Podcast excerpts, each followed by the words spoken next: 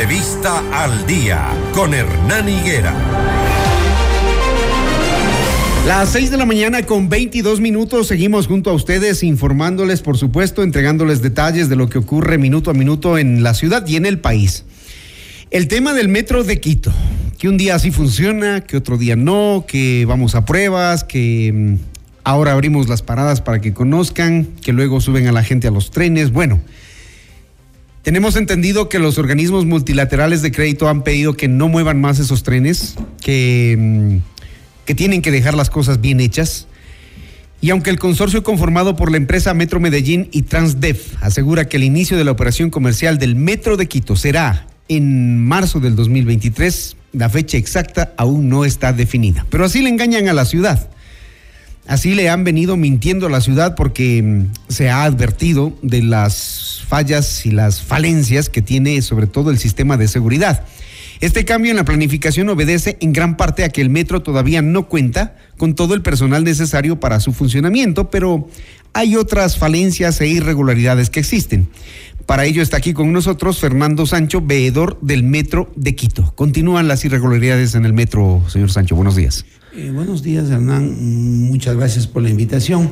Eh, yo quisiera ser propositivo y decir que hay que echar para adelante, hay que mirar para adelante, pero con absoluta seguridad y no repetir lo que está pasando en los dos últimos años, ¿no es verdad?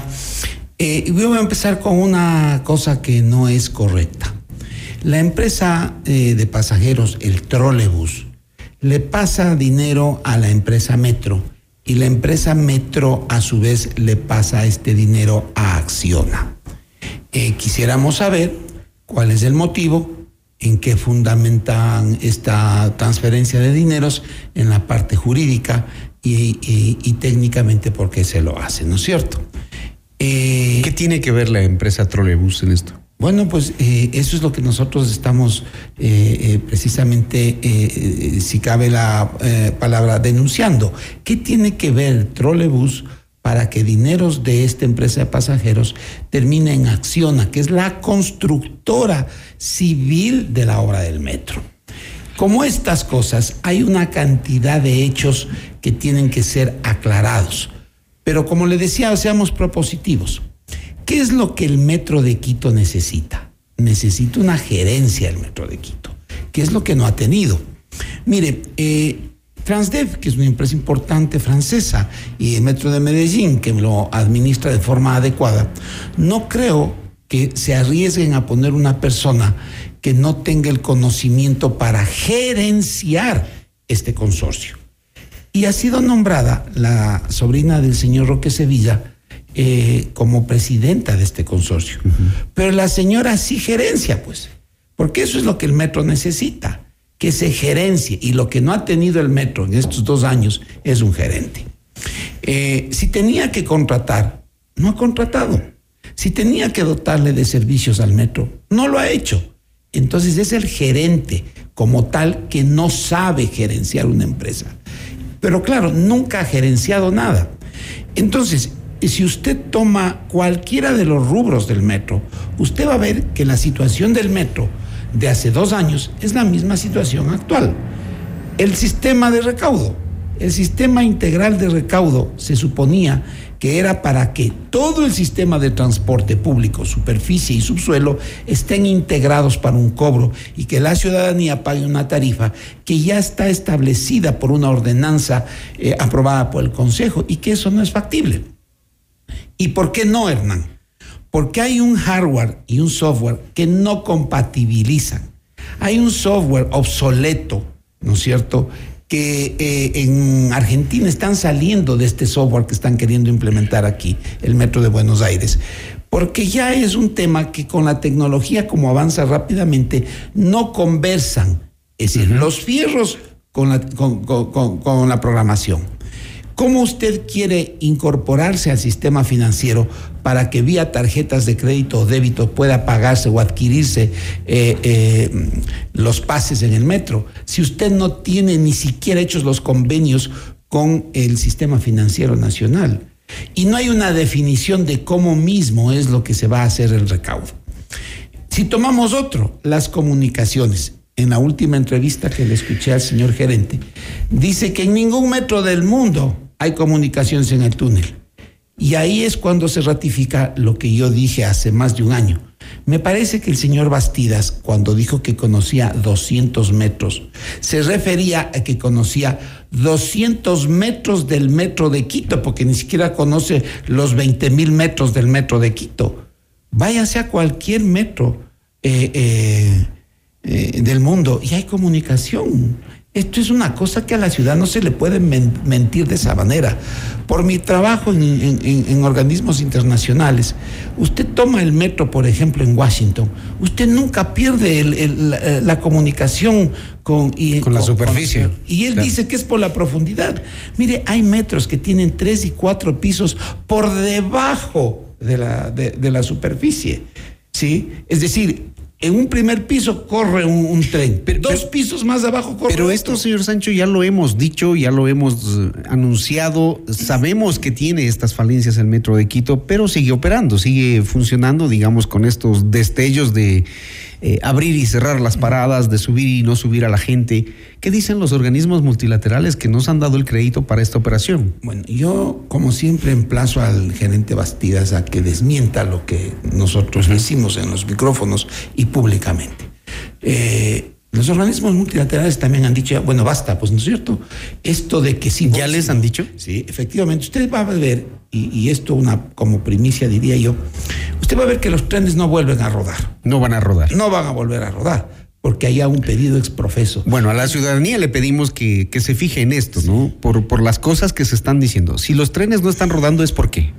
Porque ya hay un pedido de que no se haga. Porque primero no tienen mantenimiento. ¿Por qué no ruedan entonces los trenes, no es cierto? No tienen mantenimiento, no están asegurados, hay daños en los trenes Solo dos eh, eh, trenes están sincronizados con el software de control desde el cuarto de control y el túnel y paradas. Esto no le dicen a la ciudad. Claro, como los multilaterales a los cuales se les ha involucrado en esta inoperancia de la gerencia del metro, dijeron, ya pues, acuérdese que decían que no hay obra más auditada que el metro de Quito.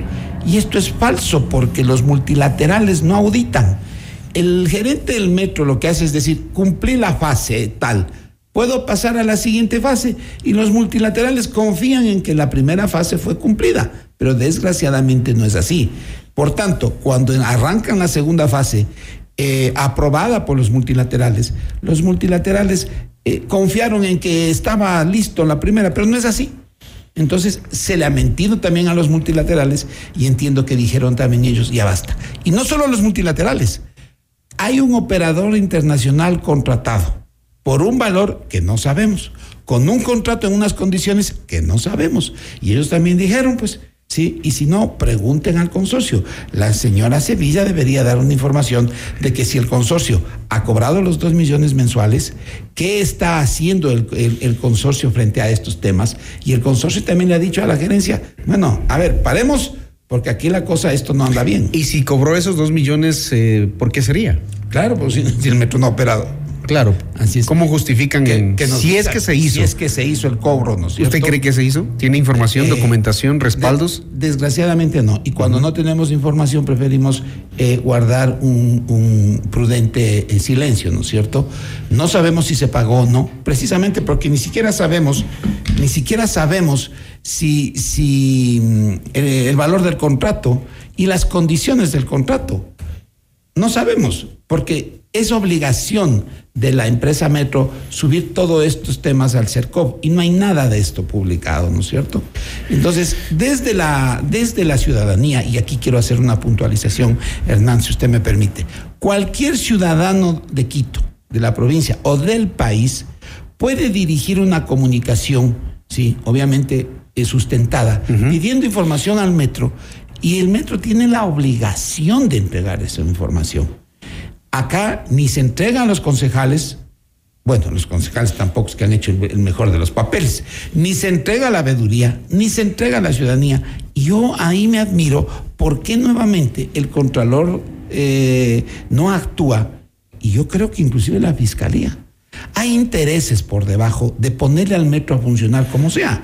Y como se han atropellado procedimientos, la consecuencia es la que tenemos. ¿Cómo le van a entregar al nuevo alcalde esta parte de que es la obra más grande en el país, ¿no? Que es la deuda más grande que tiene el país también y que tienen el reto de ponerlo a funcionar. Ahora dicen que octubre del 2023, al final pasó un año, ¿no?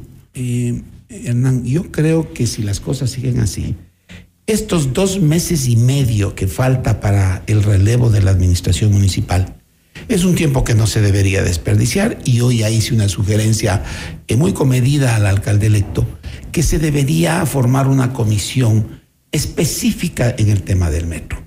Porque la información que se le está dando a la ciudadanía, y entiendo el nuevo alcalde, no es la que verdaderamente está en el subsuelo de la ciudad, ¿no es cierto? Y lo grave es que un día que pasa es la incomodidad de dos millones de quiteños en el transporte.